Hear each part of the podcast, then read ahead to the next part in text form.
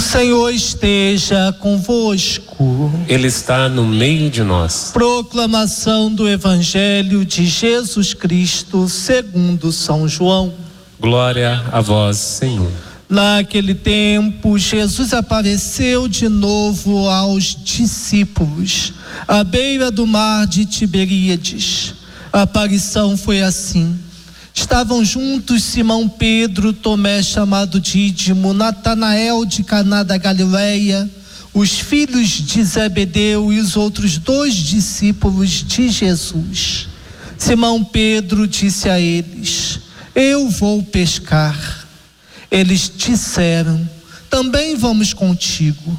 Saíram e entraram na barca, mas não pescaram nada naquela noite. Já tinha amanhecido e Jesus estava de pé na margem. Mas os discípulos não sabiam que era Jesus. Então Jesus disse: Moços, tende alguma coisa para comer? Responderam: Não. Jesus disse-lhes: Lançai a rede à direita da barca e achareis. Lançaram, pois, a rede não conseguiam puxá-la para fora, por causa da quantidade de peixes. Então o discípulo a quem Jesus amava disse a Pedro: É o Senhor. Simão Pedro, ouvindo dizer que era o Senhor, vestiu sua roupa, pois estava nu e atirou-se ao mar. Os outros discípulos vieram com a barca, arrastando a rede com os peixes. Na verdade, não estavam longe da terra, mas somente a cerca de cem metros. Logo que pisaram a terra, viram brasas acesas, com peixe em cima e pão. Jesus disse-lhes: Trazei alguns dos peixes que apanhastes. Então Simão Pedro subiu ao barco e arrastou a rede para a terra. Estava cheia de 153 grandes peixes. E apesar de tantos peixes, a rede não se rompeu. Jesus disse-lhes: Vinde comer. Nenhum dos discípulos se atrevia a perguntar quem era ele, pois sabiam que era o Senhor. Jesus aproximou-se, tomou o pão e distribuiu por eles, e fez a mesma coisa com o peixe. Esta foi a terceira vez que Jesus, ressuscitado dos mortos, apareceu aos discípulos.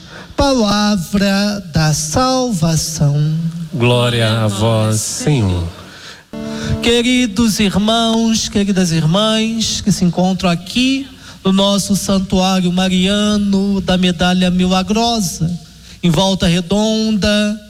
Também nossos irmãos e irmãs que nos acompanham pelas ondas da rádio Sintonia do Vale 98,9 FM. A liturgia desta sexta-feira, da oitava da Páscoa, nos é apresentado como primeira leitura um trecho bíblico tirado do livro do Ato dos Apóstolos, capítulo 4, versículos de 1 a 12. Aqui vemos que a cura do coxo e, sobretudo, o discurso interpretativo de Pedro provoca uma reação hostil das autoridades judaicas. Os sacerdotes e saduceus os escribas e fariseus. É o grupo dos sacerdotes e saduceus que promove a prisão dos apóstolos. Aparentemente estão preocupados com os distúrbios que a ação dos apóstolos podiam provocar na área do templo. Mas na verdade, o que eles queriam era combater a fé cristã na ressurreição de Jesus. Não podiam dizê-lo claramente, para não provocar a reação do grupo dos escribas e fariseus que admitiam a ressurreição. A prisão de Pedro e de João marca o início da primeira perseguição contra a igreja. Mas o resultado desta perseguição é o aumento dos discípulos, o que preocupa o sinédrio. Reunira-se semana antes para julgar Jesus, cuja mensagem lhes parecia uma ameaça ao seu poder. Mas a morte de Jesus não encerrou o caso como eles esperavam. Os seus discípulos, assumindo a função de mestres que lhes estava reservada, continuam a fazer prosélitos e anunciar a ressurreição dos mortos. A influência e o poder dos sacerdotes e saduceus continuavam sob ameaça. Por isso, voltam a se reunir no Sinédrio. É notável a audácia, a parresia com que Pedro, cheio do Espírito Santo, denuncia no meio do sinédrio o crime perpetrado, perpetrado pelo chefe do, pelos chefes do povo e anuncia a ressurreição de Jesus. E foi em nome de Jesus que o caso, que o coxo foi curado. Porque só em Jesus há salvação. Já o evangelho que nós escutamos, tirado do livro do evangelista João, no seu capítulo 21, versículos de 1 a 14, vemos aqui que a cena descrita por João acontece às margens do, do lago de, de, de, de Tiberíades. Um grupo de pescadores galileus, discípulos de Jesus, depois do, do fracasso na pesca noturna, consegue uma pesca abundante. Quando lançam as redes para o lado indicado pelo desconhecido, que lhes fala da praia. Depois de Jesus, Pedro e o discípulo que Jesus amava são os protagonistas da cena. Pedro é o mais esforçado na pesca. O outro discípulo é o primeiro a reconhecer o Senhor. João narra depois a refeição dos discípulos com o Senhor ressuscitado. Espontaneamente somos levados a pensar, queridos irmãos, queridas irmãs, na Eucaristia que as comunidades cristãs celebravam e celebram com absoluta convicção da presença do Senhor.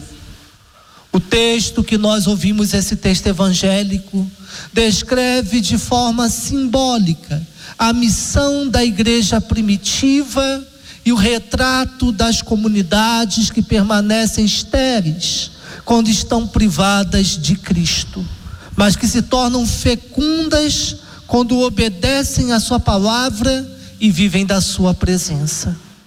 Depois da pesca, Jesus convida os discípulos para uma refeição por Ele mesmo preparada. Vinde comer. Nesta refeição, figura da Eucaristia, Jesus ressuscitado oferece Ele mesmo de comer. A sua misteriosa presença provoca nos seus aquela espécie de calafrio típico das teofanias. A conclusão do evangelista João é um convite à comunidade eclesial de todos os tempos, a que encontre o sentido da sua vocação, centrando-se em Jesus como Senhor da sua vida porque é na dupla mesa da palavra e da Eucaristia que a igreja torna frutuosa a sua ação no meio do povo. Hoje também, Jesus está muito perto de nós, à beira da nossa vida. Nos pede de comer, nos manda lançar a rede de outro modo, de um jeito novo, do contrário do que sempre fazemos. Se prestássemos mais atenção às palavras de Jesus, verificaríamos que elas são palavras de vida, são ensinamentos de alguém que participa e compartilha conosco. Lançai a rede à direita da barca. A rede para nós, queridos irmãos, queridas irmãs, pode significar a nossa atenção, o nosso zelo, o nosso ideal de, de vida, a nossa maneira de pensar e de agir.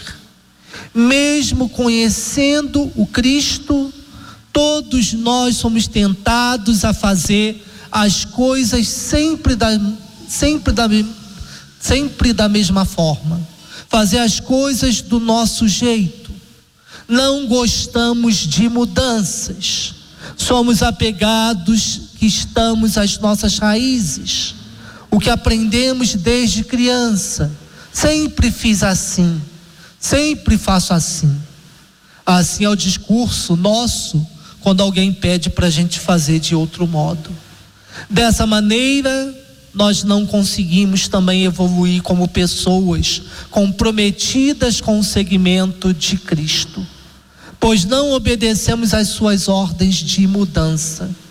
Jesus agora, ele também quer nos ensinar a pescar, o alimento para a nossa alma, e nos orienta de uma maneira completamente nova, inovadora como devem ser as nossas ações, as nossas ideias, o nosso modo de viver.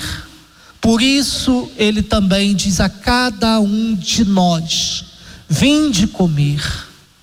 Em atenção à Sua palavra, nós também, como apóstolos, como enviados, seremos agraciados com muitas bênçãos. Louvado seja nosso Senhor Jesus Cristo. Para sempre seja louvado.